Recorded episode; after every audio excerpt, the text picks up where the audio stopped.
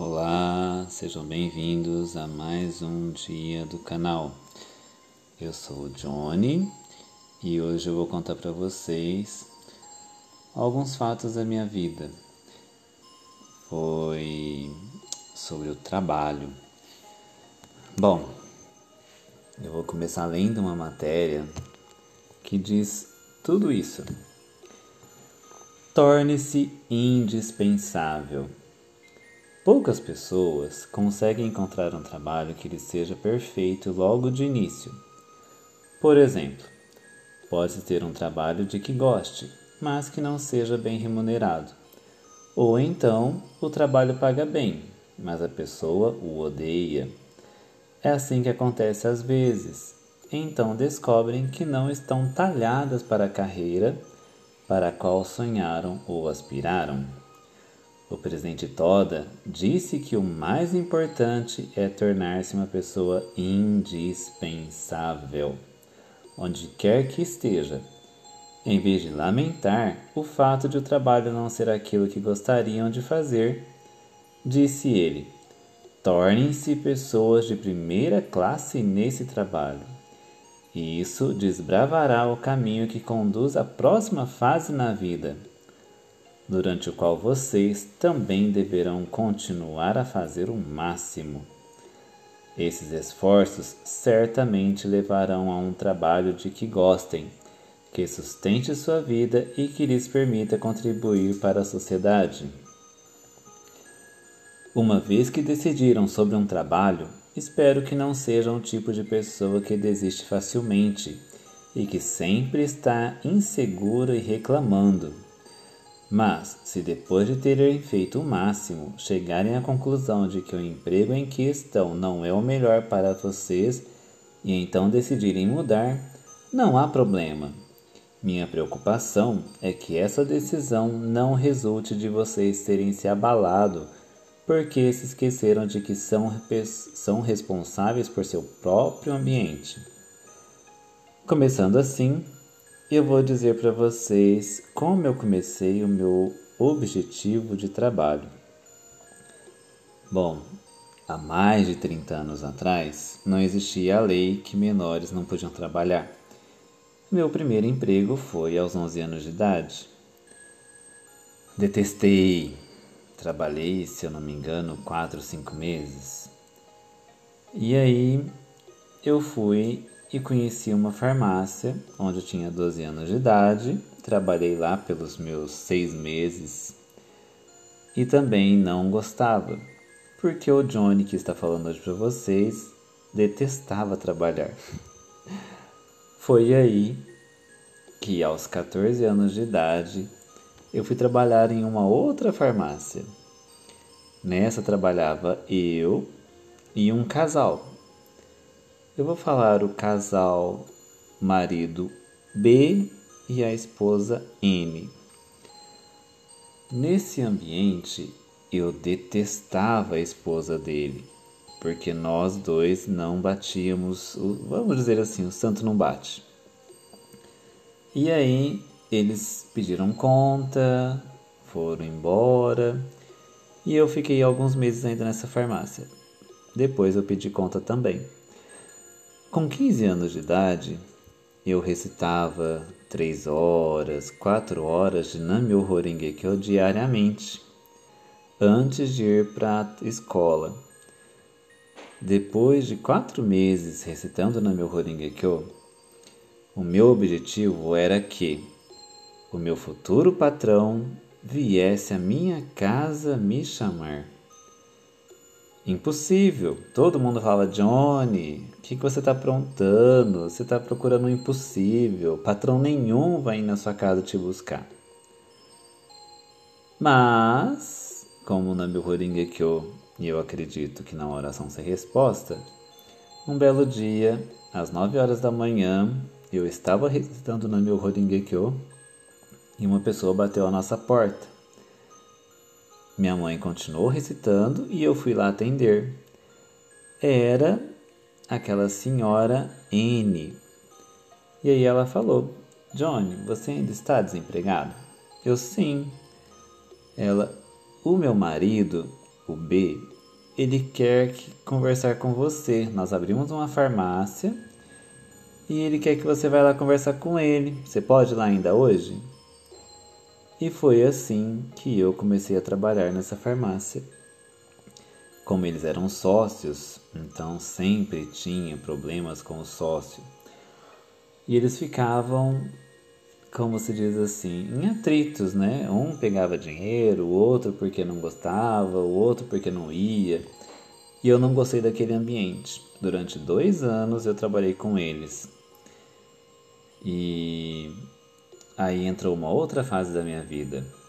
Eu fiquei com depressão, comecei a desejar parar de beber porque a minha adolescência eu era alcoólatra e também algumas decepções amorosas. Tudo isso veio de uma vez e eu realmente pedi conta desse trabalho.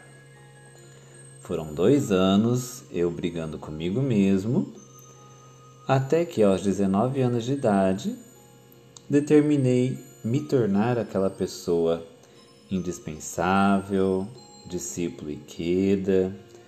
Isso se deu no ano de 93. Comecei a fazer daimoku para me tornar um discípulo e queda. Foi aí que eu passando por uma rua, simplesmente assim, andando pela cidade, e aí esse casal me viu novamente. Eu passei de frente à farmácia que eles estavam trabalhando e eu não sabia. E ele me chamou. Johnny, tudo bem? E aí, que você está aprontando da vida? Aí eu falei, ah, nada. Ele, então, quer vir aqui trabalhar comigo? Eu tô sozinho, só tá eu e minha esposa. E vai, tudo bem. Trabalhei com eles ali cinco meses. Foi na época da mudança de dinheiro, RV, real, cruzeiro e ele entrava com muita dívida. E o que, que ele fez? Ele, Johnny, não vou poder ficar com você, mas eu tenho certeza que você não vai ficar na mão. Ele foi comigo, gente, olha só, ele foi comigo em uma farmácia e ele foi me apresentar para esse dono, que eu era um bom funcionário, que eu já tinha trabalhado com ele já três vezes que ele depositava toda a confiança em mim, mas ele estava sem condições de me manter na farmácia. E esse dono da farmácia me contratou. Fiquei lá durante um ano. Só que aí esse casal não ficou na cidade, resolveram desfazer da farmácia e voltaram para São Paulo. O Johnny, né, como já estava fazendo daimoku para ser indispensável, Comecei a trabalhar com meu tio em um bar, lanchonete, até, né? Voltei a estudar, me formar. Foi aí, com 21 anos de idade, eu estava fazendo daimoku realmente para me tornar uma pessoa brilhante, sábia. Foi aí que eu passando por uma rua e quem me chama novamente? O B. Ele me gritou, ele me conheceu, ele estava abrindo uma farmácia. Aí ele falou: Olha, tô abrindo essa farmácia, está aqui na partilheira ainda, sem nenhum remédio, vou comprar remédio essa semana. E aí, quer vir trabalhar comigo, ser meu primeiro funcionário? Eu, vamos embora, vamos continuar. E foi aí nessa história. Eu trabalhei com eles cinco anos da minha vida. Olha, foi uma revolução, porque nesse trabalho eles me deixavam sozinho na farmácia, eles resolviam problemas de saúde com a família deles. Me tornei melhor amigo das filhas. Ele me deixava realmente lançando todos os produtos da farmácia. Ele realmente era um pai. Ele falava: Johnny, eu vou te ensinar porque eu confio em você. E nessa farmácia eu consegui fazer levar a minha patroa para uma reunião de palestra.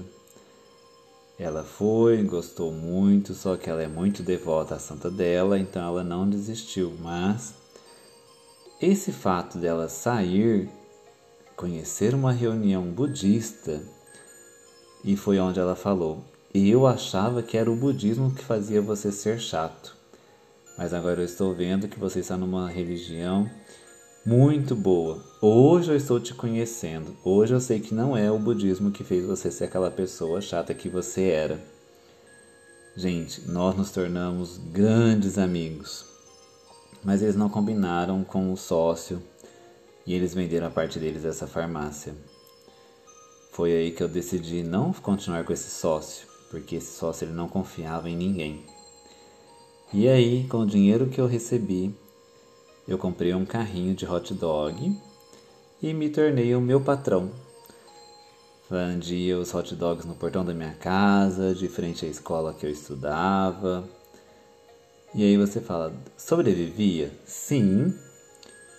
O pão que sobrava quando não tinha boas vendas era o nosso café da manhã, nosso café da tarde.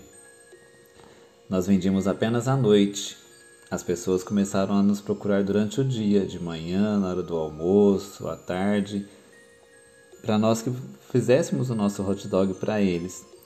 E a gente viu que as vendas estavam crescendo. Só que houve, como se diz, né? Sempre tem um obstáculo, uma maldade.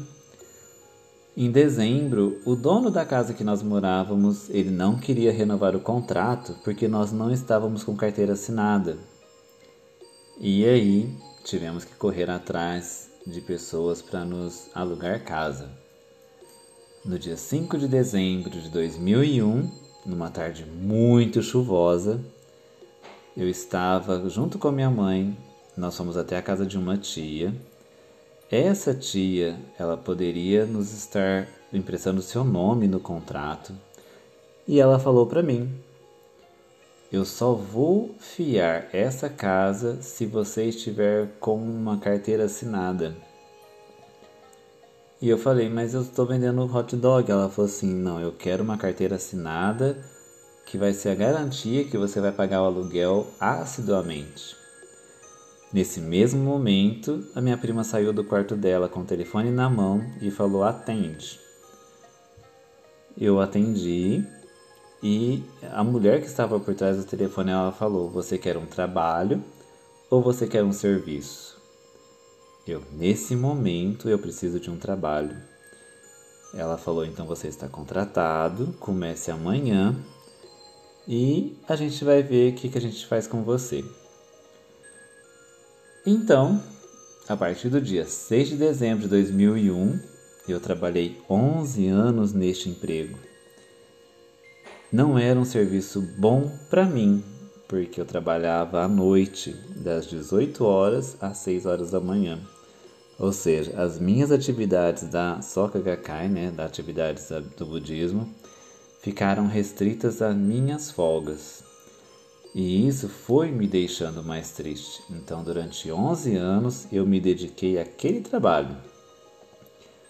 E foi aí que eu decidi, em 2012, com a vinda de comemorar a 40 anos do budismo aqui em São Joaquim da Barra, eu decidi mudar de emprego, eu decidi me tornar uma outra pessoa.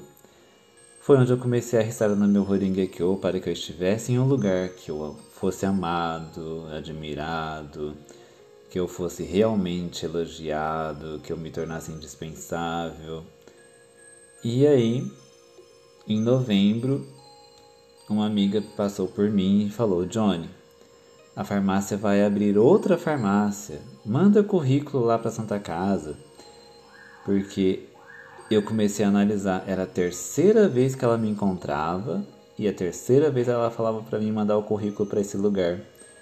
Eu recusava as duas últimas vezes, mas essa terceira, alguma coisa me disse: por que eu não fui? E foi aí que eu fiz o primeiro currículo da minha vida e eu coloquei embaixo: membro oficial da organização não governamental BSGI. E aí, na mesma semana, eu fui chamado para uma entrevista. Eu passei na entrevista, ela falou para mim conversar com o gerente da farmácia. Fui conversar com o gerente, o gerente me reconheceu de prontidão, então não, Johnny, eu te conheço, nossa, não conheço onde você já trabalhou, por que você não estava trabalhando em farmácia até hoje? Para mim você já está contratado. E aí, pessoal, eu estou há nove anos nesta farmácia, do jeito que eu imaginei, ar condicionado, não saio nas ruas para fazer entregas, não faço aplicações de injeções nos, nos, dias das minhas folgas. Tudo que eu tenho que fazer está lá dentro da farmácia. E existe clientes que realmente chegam na fila, esperam duas, três pessoas serem atendidas para conversar comigo. E ainda tem aqueles clientes queridos que eu falo assim, eu levo no coração que ele chega e fala assim: Eu vim conversar com o meu médico. É um elogio, não é? Então, assim, confiem. Confiem plenamente que vocês podem criar esse futuro indispensável que eu criei. Bom, eu vou ficando por aqui. Parabéns a todos e vamos nos tornar indispensáveis. Vamos nos tornar insubstituíveis e vamos nos tornar insuperáveis em tudo. Obrigado.